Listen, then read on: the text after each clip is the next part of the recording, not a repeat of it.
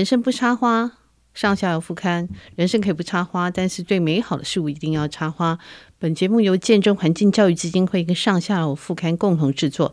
我是上下游副刊的总编辑古碧玲，欢迎我们的来宾胖胖树王瑞敏。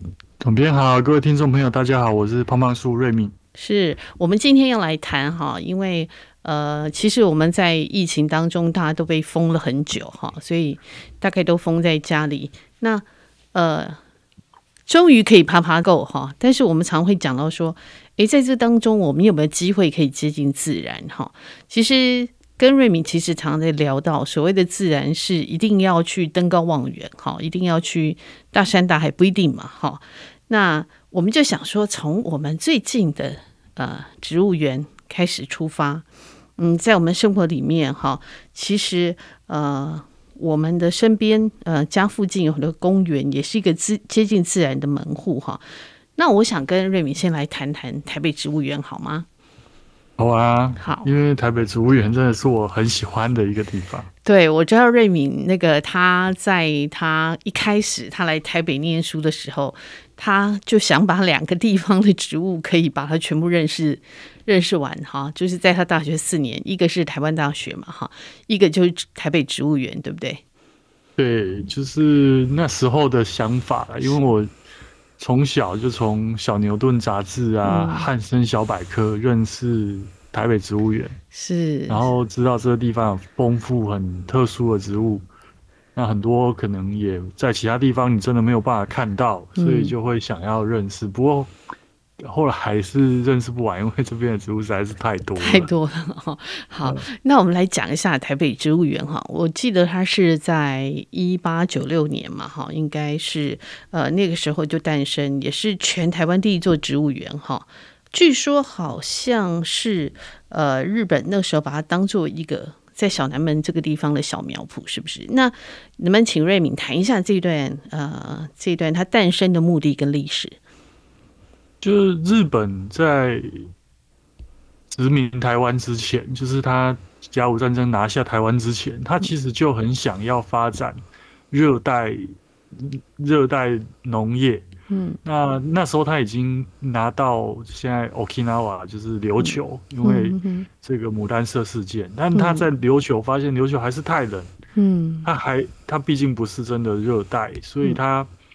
其实处心积虑的想要，希望可以往南发展，嗯、所以那时候我我常常讲，他不是他绝对不是甲午战争打完脑脑子突然想要台湾，他是计划很久了。嗯嗯，嗯那台湾对他来说就是一个热带植物的研究基地，是，嗯，嗯所以他想要在台湾试验各种植物。嗯，嗯。那一开始他一八九五年拿下台，就是割台湾割让给日本之后，对。对十二月三十号，其实他就在小南门选了现在台北植物园这块地，其中的五公五公顷，是他就想要做苗圃，然后一月六号，隔年一月六号就正式成立了这个总督府植产局。嗯、那时候有一个所谓的植产局，就类似我们现在农农委会之类的单位。对对对，还有山林科嘛，苗圃。对对对，嗯。那那时候，一般我们讲到苗圃，我不晓得大家有没有看过所谓的苗圃，就是苗圃其实是育苗嗯的一个地方，所以它会培育各式各样种的植物的小苗。嗯嗯。那一开始它的目的就是一方面是试验，看这些小苗能不能存活嘛。嗯。那一方面就是他想要。分送给各地去做实栽培，就是你一定要从一个地方先育苗，然后再送出去。是，所以一开始它有点是这样的的地方，就是它它是一个整整个育苗中心，就是不管是药用植物啊、花卉还是各式各样的植物，都是从台北植物园先开始育苗。嗯嗯嗯嗯，呃啊，那时候其实。第一波就是东京的新宿御苑，还有这个呃小石川植物园、居场农学校，就是现在东京地大呃森林科，先寄了种子过来，嗯嗯，然后后来还有一些领事馆，就是他驻外的领事馆，然后民间的贸易公司，像什么图南产业、滨市植木、三井株式会社，就开始也帮助收集植物，哦，所以到一九零零年，它就改名叫做台北苗圃了。嗯嗯嗯嗯嗯，大概是这一段。那那时候才有现在台北苗台北植物园现在是八点二公顷，也是在一九零零年确定的。哦、是是是嗯嗯嗯。哎，我还读到一个史料说，它曾经有多到达到一十五公顷。这个这个资料是正确的吗？呃，就是在在日本有有一段时间是很疯狂的，就是在太平洋战争爆发前，嗯，呃，就是在二次，就是他开始入侵这个东国之后，他。有很疯狂的，不是只有台北植物园要扩张，连台湾大学都从现在一路往北推到忠孝东路。嗯、我有读到这一段，哦，真的，台大那个时候有到忠孝东路，嗯嗯，但它只是一个计划跟想法，因为后来马上就被丢了两颗原子弹，哦，嗯嗯，所以就没有再再发展下去了。他去偷袭了珍珠港之后，就这一路往下了哈。对，那时候他他是。准备把它扩大，然后想要再做更多事情。他是曾经有这样的野心在，是，是嗯嗯。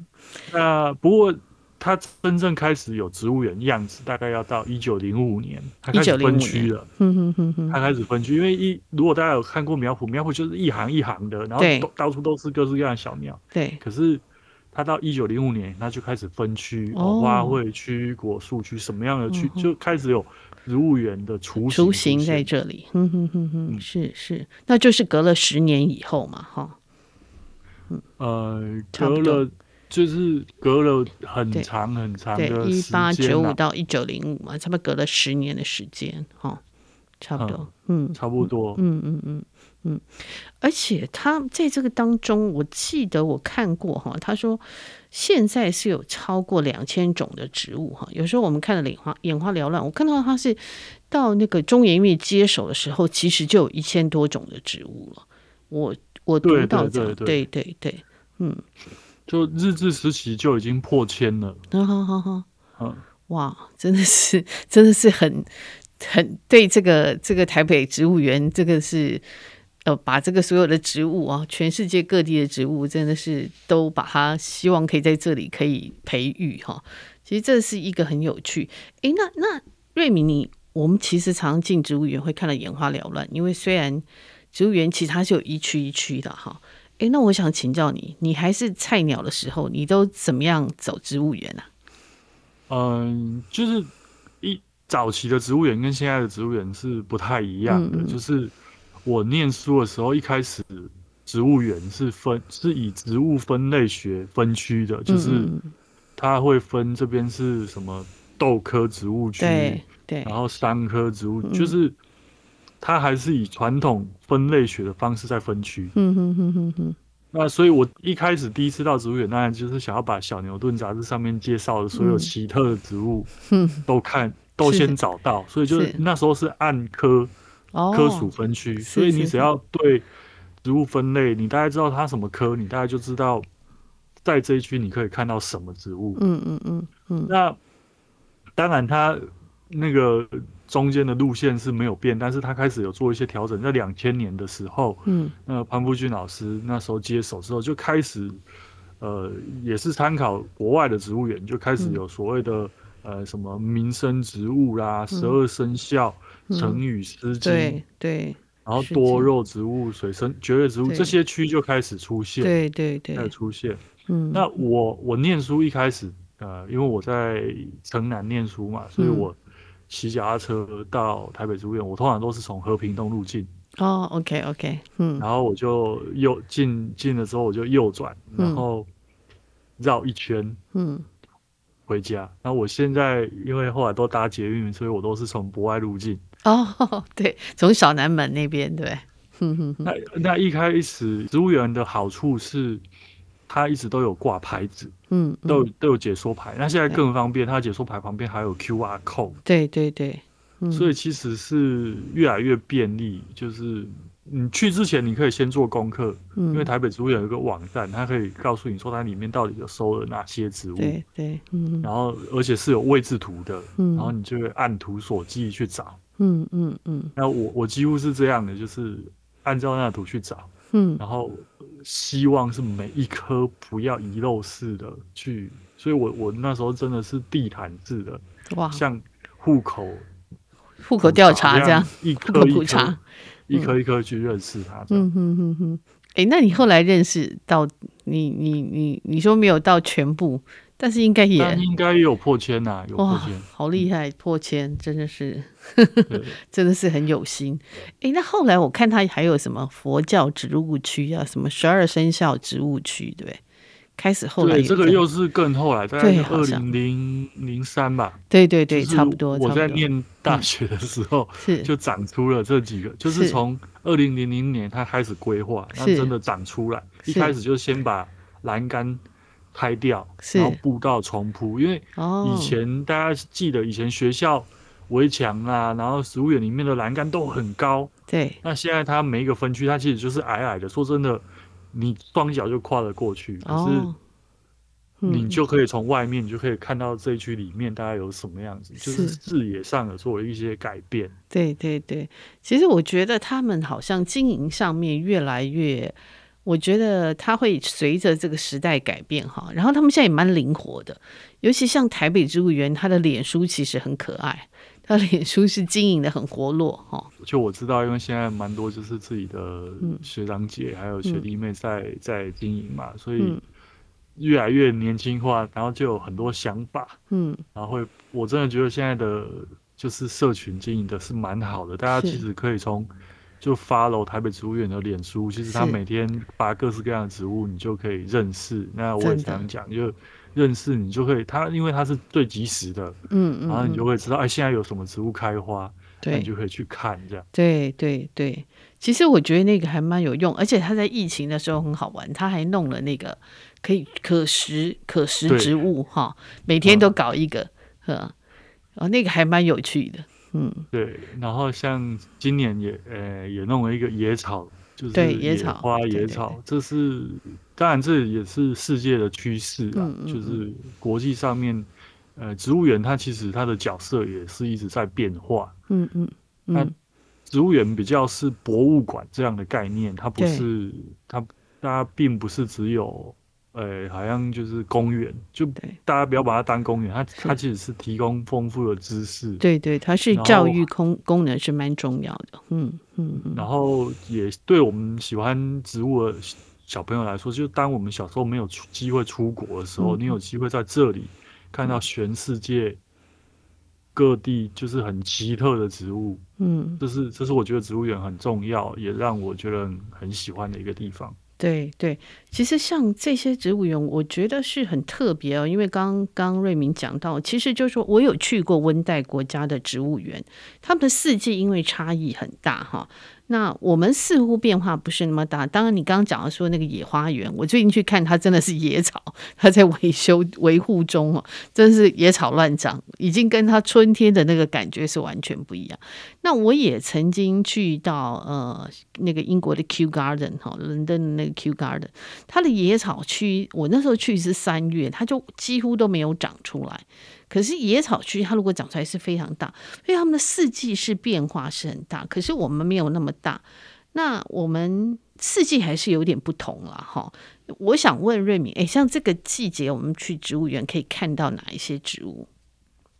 呃，应该这么说，就是台，我再讲一下台北它独特的地方就是、嗯、它是亚热带，那。它冬天又多雨，所以你可以同时在台北植物园里面看到温带国家的樱花，是是是，枫叶它会枫红的，嗯，可是你又可以看到很多的热带植物，对对，所以这个是是我觉得它很很奇特的地方，你可以看到很多野子婆娑野影这样，嗯嗯，这是热带的想象。那是。呃，台北植物园后来有设计一区，就是在往莲花池那边，嗯。再往荷花池畔有一区叫“今日我最美”哦，对对对，我有看到，对，没错，那里就会有收集各四季会开花的植物。嗯、但我我觉得大家也不要一直像去这两年观叶植物很流行，对，所以我我会建议大家其实可以去看看叶子，嗯、就是如果像现现在花真的很少，除了少数那些，比如说金露花、马缨丹这种全年都开的，对对，大部分植物现在是比较没有花的，但是。我们很幸运，我们看得到叶子。嗯嗯，对。因为我欧洲的朋友跟我说，他们冬天要认树，他们要认，他们要学一件事情，就是叶子掉下来之后，它在枝条上不是有叶痕吗？对。他们从叶痕去辨识那植物，我说哇，这也太疯狂了！真的是，真的很疯狂，真的是。那我们是很幸运，我们可以看得到它，呃，有叶子，而且台湾的气候，因为说实在，很冷的时候不多，所以冬天大部分的植物都还是有叶子的。是是是，不会说真的完全落叶了哈。不会不会，但是它会比较比较丑。是是是，对。嗯，那我还想问瑞敏哈，因为我们在讲它是一个教育功能的地方嘛哈，它不是只有公园，我们也看到那个植物园里面介绍很多植物学家，譬如他现在都会做像那个轮转盘哈，那个那个轮转的那个，那这些植植物学家对我们的意义是什么？那能不能请瑞敏介绍几位植物学家？呃，比如说，可能大家我不晓得有没有听过。金平亮山有，我有听过啦，但我不知道大家有没有听过。嗯、是，其实其实我们很多植物，它后面都会有学名哈，学名。那学名很多时候会用植物学家的名字来命名。那比如说，植台北植物园里面有两个植物学家的铜像，我们先讲这两位好了。是，是嗯、一个是在诶、欸、靠近布政使司嗯那边，然后他是在小溪的对岸，那个是早田文藏。哦哦，早田文藏是，啊，早田文藏，我们日语叫它叫海亚塔，嗯嗯，那他是我们所谓的台湾植物学奠基之父，嗯嗯嗯，我们知道我们台湾的植物大概有将近五千种，其中有将近两千种是他命名的，哦，你就知道他有多伟大，两 哇，好厉害呀，一半呢，嗯，一半呢，那我们很多的植物都是他发现，然后他发表的，是是是。另外还有一个，就是在你从荷花池的那一侧，就是林业试验所后面进去的那一区，嗯，有一个是这个弗里佛和里，嗯，就是一个法国人，啊啊，有有有有，那他是来台湾研究植物，结果在台湾过世了，嗯嗯嗯，那那时候植物园为了，就是台北植物园为了纪念他，所以就帮他立了一个铜像，是是，嗯，就是就是台湾其实。是一个很特殊的地方，就是在大航海时代之后，全世界到处去，就是这些欧洲欧列强到世界各地去找植物。嗯，那台湾反而是一个最后被开发的地方，因为一直到日本来台湾之后，才真正好好的开始调查植物。有有，而且是是在诶中法战争，哎，不是中法中。诶，英法联军之后签了《天津条约》，才开放了台湾。嗯嗯嗯的两个港口是那时候欧洲才有机会来到，所以已经是在呃十九世纪末，台湾才正式的开始有比较多人来做植物调查。对对对。那当然最彻底的还是这个那个日本来台湾之后，就是从。南到北，从北到南，从海边到山上，嗯，然后所有的离岛全部普查过，那那才台台湾的植物大发现时代比世界来的晚，嗯嗯嗯嗯，是。那这些国家这的这些植物，就是科学呃所谓的植物学家，就在这个时候就扮演了很重要的角色，是，嗯嗯嗯。那刚刚讲到金平亮山先生，他其实就是台北植物园的。林试所的第一任主事官，嗯嗯，就第一第一任林试所的所长就对了，意思是这样。对对对，差不多是这样。嗯嗯。那他在一九二零年又从新加坡植物，他去一九二一到一九二三，他要去新加坡去去东南亚很多地方，嗯，的植物园引进了很多植物来到台湾，然后种在台北植物园，而且他亲手种的。是。那像我们刚刚有提到台北植物园有佛教植物区，是是是，这这个是很特别的，因为全世界有佛教植物区的植物园很少。对，嗯，那台湾就就只有这一座，就是台北植物园。哦，那那那时候会有种这些佛教植物，就是要感谢金平亮山先生他的远见。是，那很有趣的是，他是基督徒哦。哦，他是基督徒，他没有弄个基督教植物。其实圣经里面有非常多植物，有六十几种植物。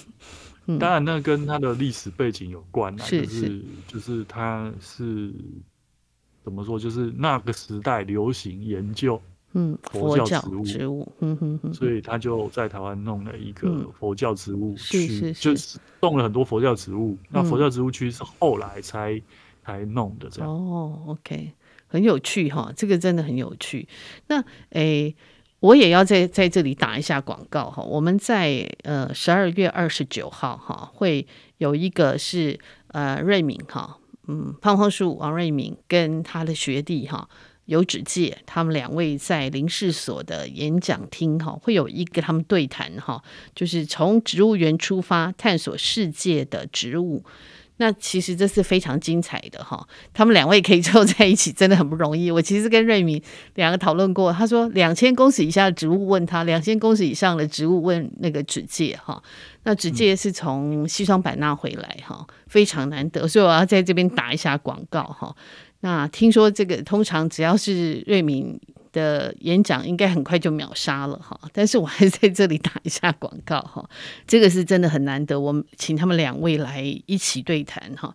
那呃，因为我觉得在啊、呃，他们这辈学这个森林学、植物学、生态哈，其实他们看到我在他们身上看到很多很特别的那种，有点像文学家的心哈，是非常特别的。他们两位也是哈。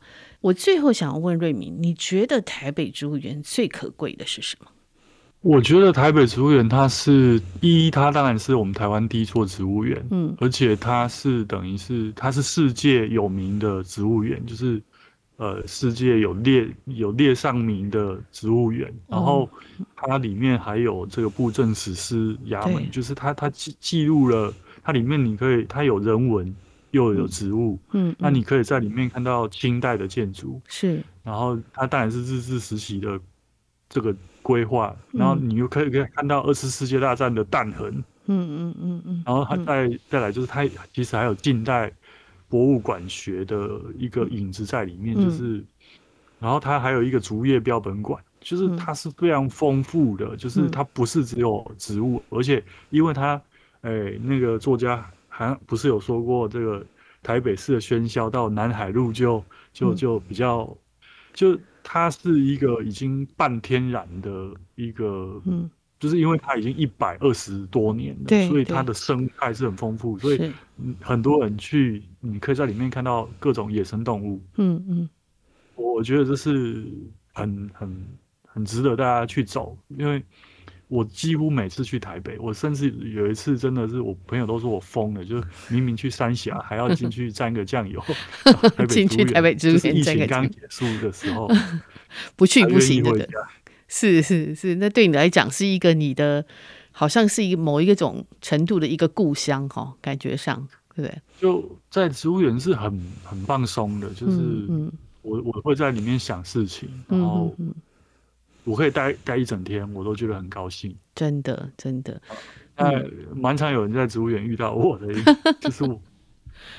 是。那我也要自己自己自吹自擂一下，就是佛教植物区的解说牌是我写的。哦，是，所以大家下次可以注意一下 佛教植物，因为啊，瑞敏因为他有出一本书，就是谈佛教植物哈，悉达多花园，他其实就是对佛教植物曾经花过呃功夫去研究的哈。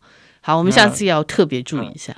也很谢谢台北植物园给我这个机会。嗯，我我我觉得很棒。嗯，哎、欸，那瑞敏，我我还想问，再补充另外打岔问一个问题，就是说，如果我们真的没有办法，也没有办法到植物园，也没有办法去登高望远，那你会怎么样去？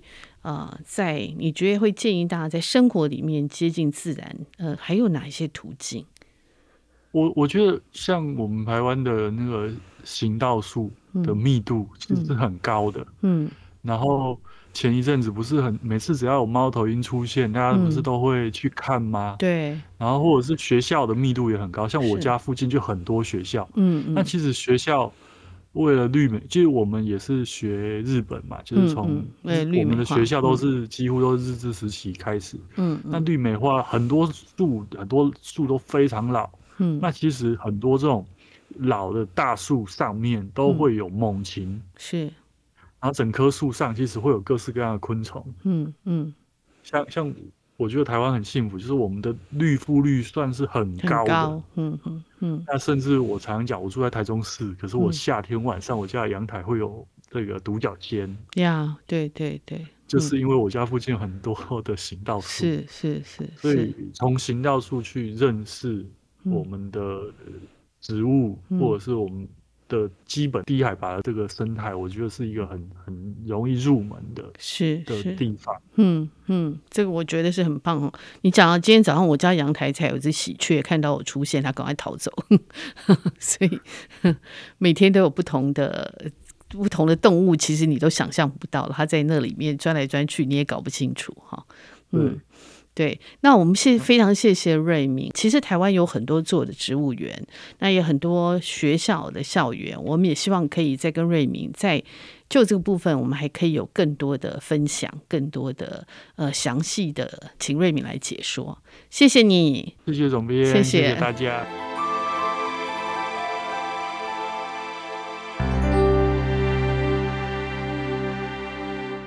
好，我们欢迎我们的来宾哈，呃，周瑶平，瑶平呢是一个应该讲说是一位那个儿童文学的作家哈，他其实从应该从大学毕业就开始。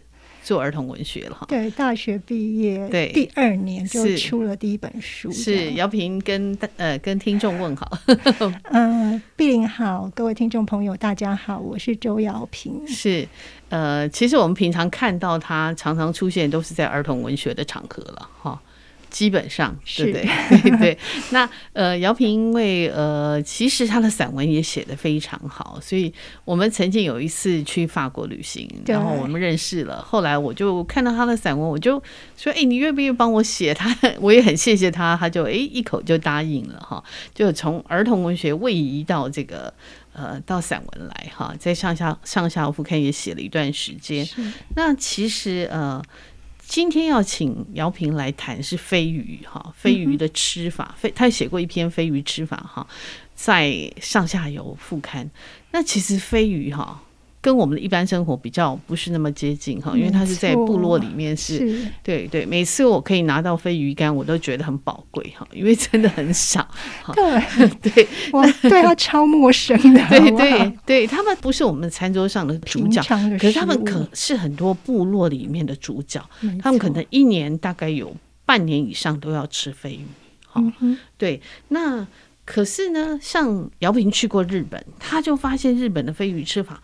非常非常多样，尤其你在无救岛，对不对？哈，无救岛你吃过各种飞鱼，我看你写真是千变万化，你要不要跟聊一下这个部分？好啊，我我想先介绍一下乌九岛好了，因为前不久跟两个没有很熟的朋友，就是谈完正事以后在聊天，嗯，然后我们就讲到说旅行这件事情，是，是，那我就讲到说哇，乌九岛的山林非常的美，但是台湾的山林的美其实也不亚于乌九岛，就他们两个同时问说。屋久岛那哪里呀、啊？对，那乌九岛是在日本九州的南方哦，九州的南方对，可以说是他们的国境之南。那再往南的话，就是冲绳了。哦，OK，对，那我们比较熟冲绳。好，对，乌九岛超不熟，那所以去那边旅游的人其实也不多。是，那它就是一个小小的岛屿，一个圆形的岛屿。那岛屿上有高山，是那它是世界的自然遗产，哦、就是联合国的世界自然遗产。联合国世界自然对，对，那我们就是去去那边登山这样子，是跑到那里去登山。好，对，主要就是去那边登山这样子，嗯、就巴卡去登山的概念这样子。嗯。然后讲到乌九岛啊，就我只要讲到一个关键词，大家都会说：“嗯、哦，原来是那里。”那个关键词就是宫崎骏的动画《魔法公主》哦，对，对，对魔法公主，它的取景的原型就在乌九岛的森林里面。是是是，嗯、对，那就是我们在那边住在民宿里头嘛。嗯，嗯那去登山就是呃，还蛮有趣的，就是。嗯它其实保护的很好，所以你是不能够开车到登山口。OK，就是它必须要在一个呃巴士的候车的地方，嗯、大家就在呃半夜三点的时候就要起床，天哪！然后就开车到那边集合，嗯、然后就等小巴士。哦天哪！对，然后小巴士就把我们载到登山口，然后也是天还没亮，大家就有人带着头灯，就开始登山。对，那一开始的那个荒山的那个入口，登山口就是那个运以前运木材的那个枕木铁轨，是是，对，所以其实跟台湾真的非常的相似。哦，OK，对，那就那天我们登山登了十个小时这样子。嗯。那就很饿啊，因为其实山上，因为它保保护的很好，山上什么都没有，连厕所都只有，嗯，离登山口一段距离的地方只有一间，然后之后就没有了。哦，是，所以我们就是带了很简单的面包跟水，就非常的简单。嗯，所以回来以后就很饿了。嗯，然后进到民宿就看到那个大餐桌上面，就摆着飞鱼。是，对，然后是非常漂亮的飞鱼。对，因为飞鱼其实。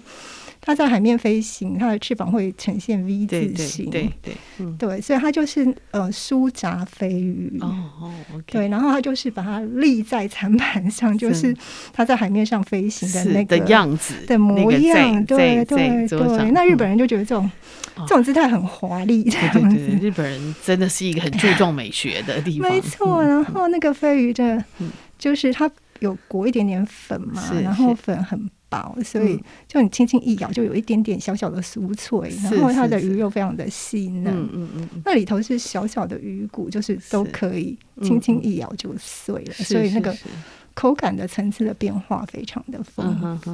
是。那除了酥炸飞鱼之外，其实他们就是还有盐烤飞鱼，是。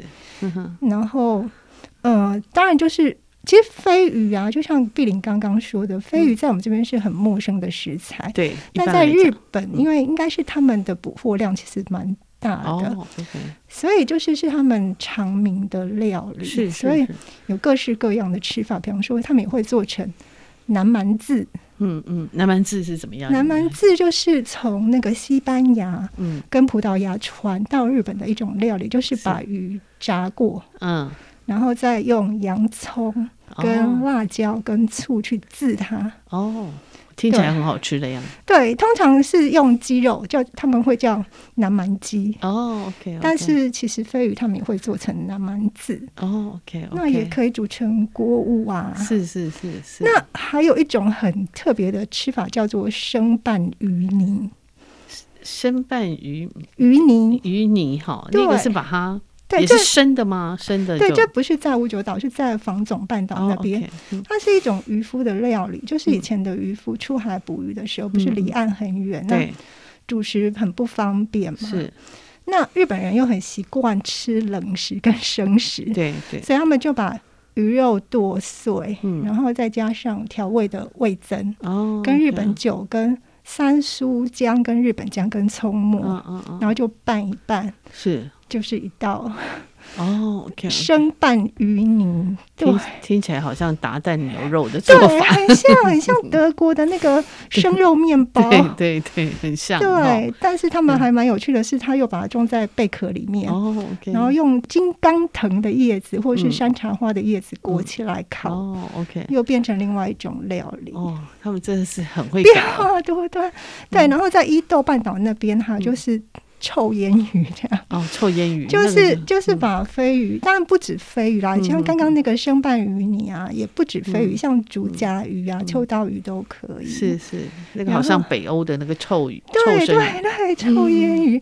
其实欧洲很多，我在德国，我们还我们在南法也吃过，对不对？对对对对，然后对宫崎骏小时候也就是他的自传里面也提到他们会吃这种臭腌鱼，然后就是发酵的。一个液体里面，对，浸泡以后再晒干。对，那在乌九岛，呃，其实我们在旅行的时候，就还常看到土产店里面，他们是做成照烧口味的真空包。哦，OK。对，那但是我还蛮好奇的是说，哎，我怎么没有没办法买到鱼干？哦，OK，没办法，就是他们不卖鱼干吗？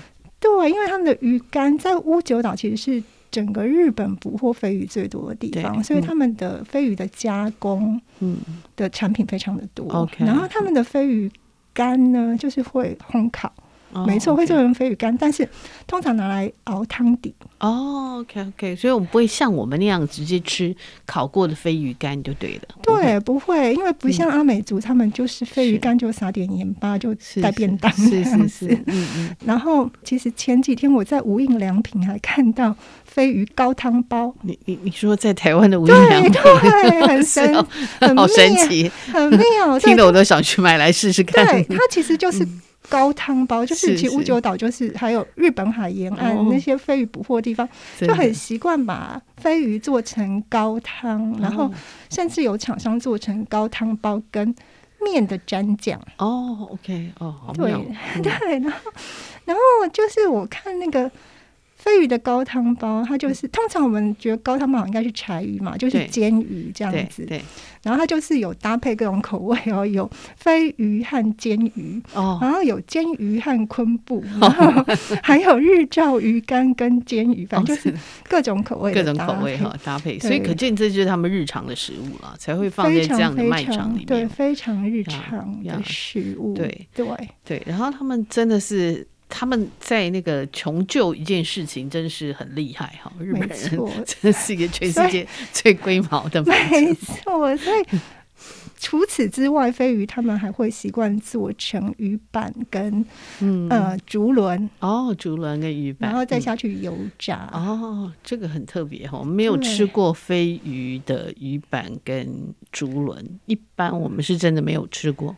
对，应应该是没有。对对。对，所以他们飞鱼其实就是非常平常的料理，所以，所以我们那天餐桌上端出来的其实就是他们日常的料理哦，还有生鱼片喽，还有飞鱼的生鱼片，是对，然后生鱼片的蘸酱也很特别，我们通常是呃蘸酱的话就是酱油跟山葵酱嘛，那他们是有。呃，酱油加柑橘果汁哦，因为九州是那个蜜柑的产地，就是是他们以蜜柑非常的自豪。我还有去和我一起去的日本朋友，嗯。就我们有在超市看到蜜柑，然后他就说：“哦，这时候应该不好吃吧？”哦，他们对那个季节性很敏感。对对，然后我们就有买来，然后就我一吃，我觉得还挺好吃的。是是。结果他就说：“嗯，不好吃，不好吃。”这样子。真的。对，然后另外还有就是，呃，酱油加胡椒盐。呃，柚子胡椒。柚子胡椒。对对，我们常会看到的哈。对对。那其实像台湾的飞鱼就没有那么复杂的吃法了哈。其实虽然说。其实台湾的东台湾哈，呃，我们一般都以为是兰屿。吃飞蓝屿人捕飞鱼，吃飞鱼，其实不是。东台湾大概整个从我知道最北航到东澳哈，因为我有看过。然后你你再往下嘛哈，然后整个呃花莲新社那那一带也很多哈。其实一路都下来都有。然后石梯坪那边哈，他们都捕飞鱼。那所以其实不只是达悟族吃飞鱼，阿美族也吃很多。对。对，那我也看过他们，我亲我看过他们捕飞鱼呢，哈，是，对对对，那他们捕飞鱼就是，其实蓝屿跟那个新社是很不一样的捕法，嗯、呃呃，蓝屿他们是用他们那个舢板船。哦，那个平板船嘛，哈，平板船，平板舟，哈，他们用那个平板舟去捕，然后他们要出发的时候都有仪式嘛，哈。那他们上来的时候是女人跟小孩都不能靠近，哈，他们就在岸边，然后把他们的飞鱼全部呃摊开来，哈，然后数，呃，大概有多少，然后大家就每一家分了，哈，然后男性就在那个。岸边就开始吃生鱼片的飞鱼，然后他们不用瓦萨比的，他们觉得用瓦萨比很逊咖哈，他们通常是用那个用那个酒去泡那个辣椒小辣椒哈，他们是这样子，新社也是这样子。那我听蓝屿的人讲说，他们对飞鱼是跟他们整个家族的命运是绑在一起的，因为他们是鱼神啊，他们是飞鱼为是是是，他们就说什么时间可以吃什么样，譬如说。煮的是什么时间可以吃，然后过了什么时间可以吃烤的，哈，都有规定。就不同的种类，是是，然后就是有不同的吃法，对对，而且还有不同时节。对，还有男人鱼、女人鱼、老人鱼、小孩鱼。对，那那时候我就问他们说：“哎，女人鱼跟小孩鱼，他说为什么？他说因为潮间带是比较不是那么干净的哈，所以是比较。”有时候会有一些杂的东西，会有杂菌或干嘛。嗯、那他说，女人跟小孩抵抗力比较差，所以潮间带的鱼不给女人跟小孩吃。啊，他们其实都有很清楚的规定。那他们说，他们的命运就家族的命运都是跟飞鱼绑在一起，所以，嗯、呃，像你这个时候不可以吃，你不怎么吃？你非要吃的话，你敢拿你家族的命运来赌吗？好，我就听他们当地人这样讲。那新社我也去看过哈，新社他们是晚上。他们其实就是，呃，比较不是像那个拼板舟那样子，他们就是比较是那个有一点规模的船哈。然后他们，呃，他们其实很多是半夜去捕回来。嗯哦，你知道那个十一点多，大人小孩小孩都不睡觉。我说你这个在 K 笑，好像过年很兴奋。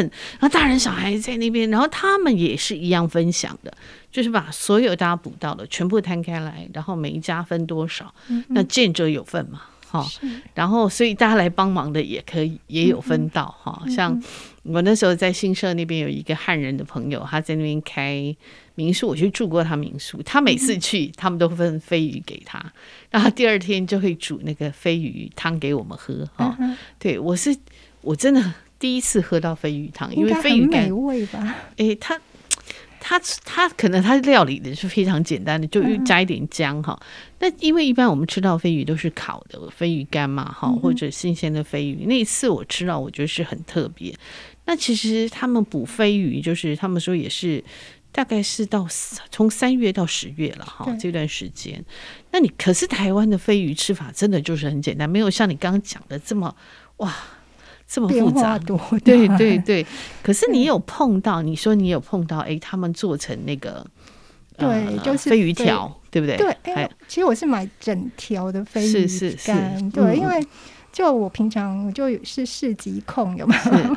然后就有一个裸市集、哦，就是无包装的市集，是是是，嗯，对。然后有一次我就看到有卖裸卖飞鱼，好开心哦、嗯，然后我就立刻下定这样子，是。对，那其实你去的时候，它其实就是当场只是用月桃叶稍微包裹一下，哦、然后用竹竹签固定一下。是是是。那我就有自备袋子去装，这样子、哦 okay, okay, 就是买到整条的。那是是。老板就是有教我吃法，因为我对我来说超陌生，我还不知道怎么吃这样子。是是是。然后其实他就说，嗯、呃，飞鱼干其实就是像碧玲说的是他们冬天的存粮。对对。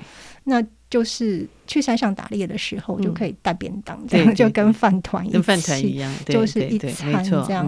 对，对，然后他就教我说，就是可以先把呃鱼肉剪成条状或是块状、哦，然后。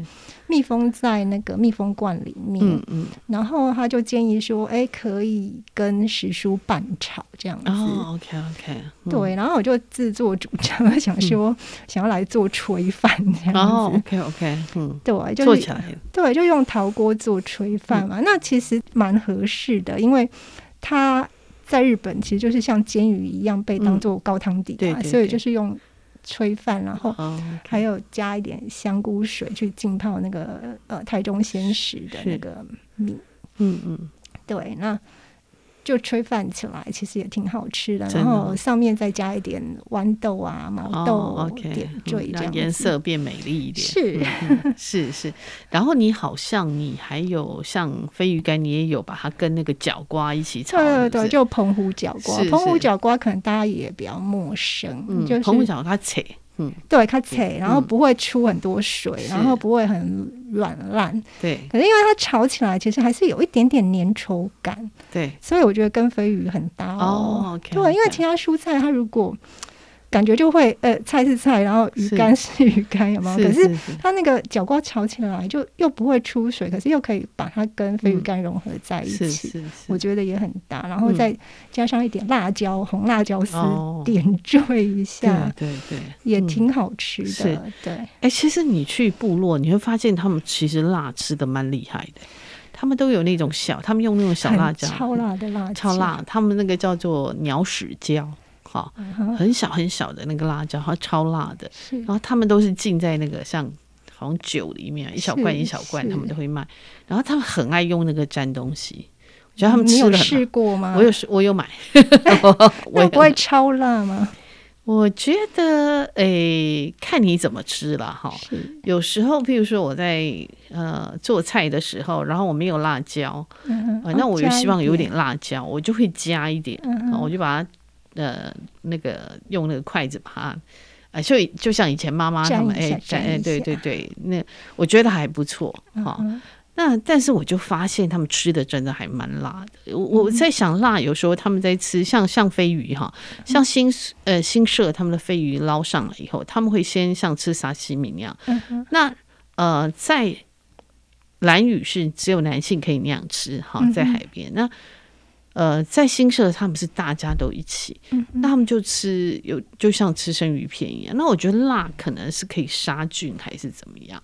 哦，他们就有可能吧，就跟山葵或是跟对对对青紫苏一样，是，就是说你刚刚在讲的鱼泥，其实它里面加了很多姜嘛，对，还有加紫苏，紫苏那其实都有点杀菌、消毒、杀菌的作用。对，那他们就是这样吃哈，所以呃，我也在新社吃过呃新鲜的飞鱼哈，然后烤飞鱼干啊，各种我觉得都。我自己是都还蛮喜欢的，好吃啊，只是我们不容易买到。对，对，对，真的不容易买到，而且越来越贵。还有他们会做飞鱼酱，他们会把飞鱼酱炒。好，然后跟就是你讲的饭团这样。对，我那次有买到一罐那个飞鱼松酱，然后他们其实就是把它包成饭团，是是是，当做饭团的馅料这样。对对对，所以他们其实也会开始发展出一些呃他们自己新的做法哈。是，但是那时候我在新社认识一个呃认识一个伊娜哈，她很妙，我就问她说，哎，那你那时候我们就问她说，哎，那你这个飞鱼酱，因为本来有人想把它。他也希望可以不是只有自己做，他也希望可以把它 SOP 哈、嗯，呃，就问他说，你的配方是怎么样比例？他说啊，就是加进去就好，所以他从来没有一次配方是一样的，就随性的，对对对，很可爱，但是蛮好吃的。可是就是他们比较不是，就是可能。我觉得年轻一辈可能会比较有有概念了哈，但是就是大概这个呃五六十岁以上的，他们就是诶，就是他们就是很很很可爱嘛，反正他们过生活就是不要那么 复杂复杂，把自己搞得很累哈。呃，其实像这些东西，我觉得都是我们嗯，如果我们有机会可以尝试到，我觉得都是很棒的东西哈。那也透过这些饮食去认识他们的文化了，嗯，这很重要。对对对，那其实我后来看一下那个飞鱼，飞鱼种类超多超多的，呃，全世界有五十多种，然后在日本有快要三十种，但是台湾大概就是。比较有介绍大概四种吧，就是有黑鳍飞鱼、白鳍飞鱼、紫斑鳍飞鱼跟鳍飞鱼。鳍飞鱼，对对对。对对，我有看他们捕来那个，就是你刚刚讲说把那个翅膀，对 V 字形的字形，对，哎，我有看过，真的是，对啊，而且还蛮有趣的，他们就会讲说飞鱼在海上飞啊，然后有时候不小心啊自己飞到船上，是哦，对。其实飞鱼的飞，我们看起来觉得很华丽、很优美，嗯、而其实是它为了生存哈。对，所以有一我们讲到飞鱼，通常会讲到另外一种鱼，叫做鬼头刀。鬼头刀，对对对。你有吃过鬼头刀的？有啊。他们也好像也会把它做成干，还是？鬼头刀像在南方那边都做鱼丸，啊，然后做鱼丸哦，因为它量很也很大。鬼头刀就很大一尾，很大一尾，对。因为他们其实就是乘着黑潮而来的洄游性鱼类，是是是，对，是是，对，它也是非常美味的鱼，这样对对对。然后就是因为飞鱼就是食物链顶层的鱼嘛，对对，它只是滋养整个食物链，真的对。然后就是因为。呃，像鬼头刀还有尾鱼跟旗鱼都会追捕它们，追捕它们，所以它们就是受惊吓，它们就会飞起来这样子，对，跳起来。所以其实是那种生死搏斗这样子。对对，我们看到觉得非常的优美，然后非常的那线条很好看，那是浪漫的想象。对，那是我们浪漫的想象，不知道它为了生存在。搏斗哈，为了生存，不断的向前飞，是，所以就是可以吃到的时候，我们就好珍惜。真的，真的，真的是。那我最后要请姚平哈，呃，帮我朗读一段他在上下游副刊所写的飞鱼吃法。那麻烦那个姚平。好的。说到台湾的飞鱼，大家最先想到的往往是蓝屿，是达悟族，也难怪高个子、声音爽朗的老板劈头就跟我说。阿美族也有飞鱼啦，我们称飞鱼为卡卡轰。阿美族的飞鱼季自每年四月起，直到十月。族人于夜间出海捕飞鱼，利用其趋光性，以探照灯照射海面，再用弧状渔网捞捕。清朝时，台湾海防同知孙元曾为飞鱼写了一首诗：“入海为禽能变化，秋来潮厌以为鱼。翻飞应悔留双碱，误学灯蛾复火鱼。”飞鱼如翅的胸鳍，令诗人联想它们乃水燕子所幻化，而误学灯蛾复火鱼，描绘的便是飞鱼朝光亮处聚集的习性。我好奇地向老板确认他们是否用灯光诱捕飞鱼，他噼里啪啦地回答道：“现在不用探照灯了啦，我们大约在晚间六点出海。以前搭竹筏，但是因为竹管容易进水。”后来改搭胶筏，在离岸三海里的水域间撒下渔网，静静等一个小时以后再收网。捕回的飞鱼要马上处理哦，从鱼背剖开清理干净，用柠檬和刺葱腌渍，吊挂让血水滴干，接着就直接烟熏。飞鱼干是阿美族的冬天存粮，可以当做点心吃，也是上山打猎的干粮。抹一点盐。搭个饭团就是一餐了。老板还教我将烟熏飞鱼剪成块状或条状，放进密封罐冷藏，方便随时取用，或是与时蔬拌炒，或是放入汤中熬煮出柴鱼般鲜甜。带回烟熏飞鱼，依照老板教的方法处理后，鱼骨头和鱼头熬了汤，飞鱼块及飞鱼条则冰藏起来。好，我们谢谢姚平哈，谢谢碧玲，谢谢大家。是，其实这个是他写的里面的几段哈。那如果大家要完整的读这篇文章呢，就麻烦到上下游副刊去搜寻周姚平啊，这篇他写的飞鱼吃法。今天非常谢谢姚平来跟我们分享飞鱼吃法，谢谢，谢谢碧玲，谢谢大家。本节目呢是由见证环境教育基金会跟上下游副刊共同制作，我们是一个线上媒体。也是由见证环境教育基金会支持的上下游新闻与市集的副刊。如果您想了解食物怎么来，欢迎收听食农搜查线上下游新闻。那喜欢阅读饮食跟生态文学，请在线上搜寻上下游副刊，也请订阅，请务必订阅、下载订阅。那谢谢各位的支持，谢谢各位的收听，拜拜。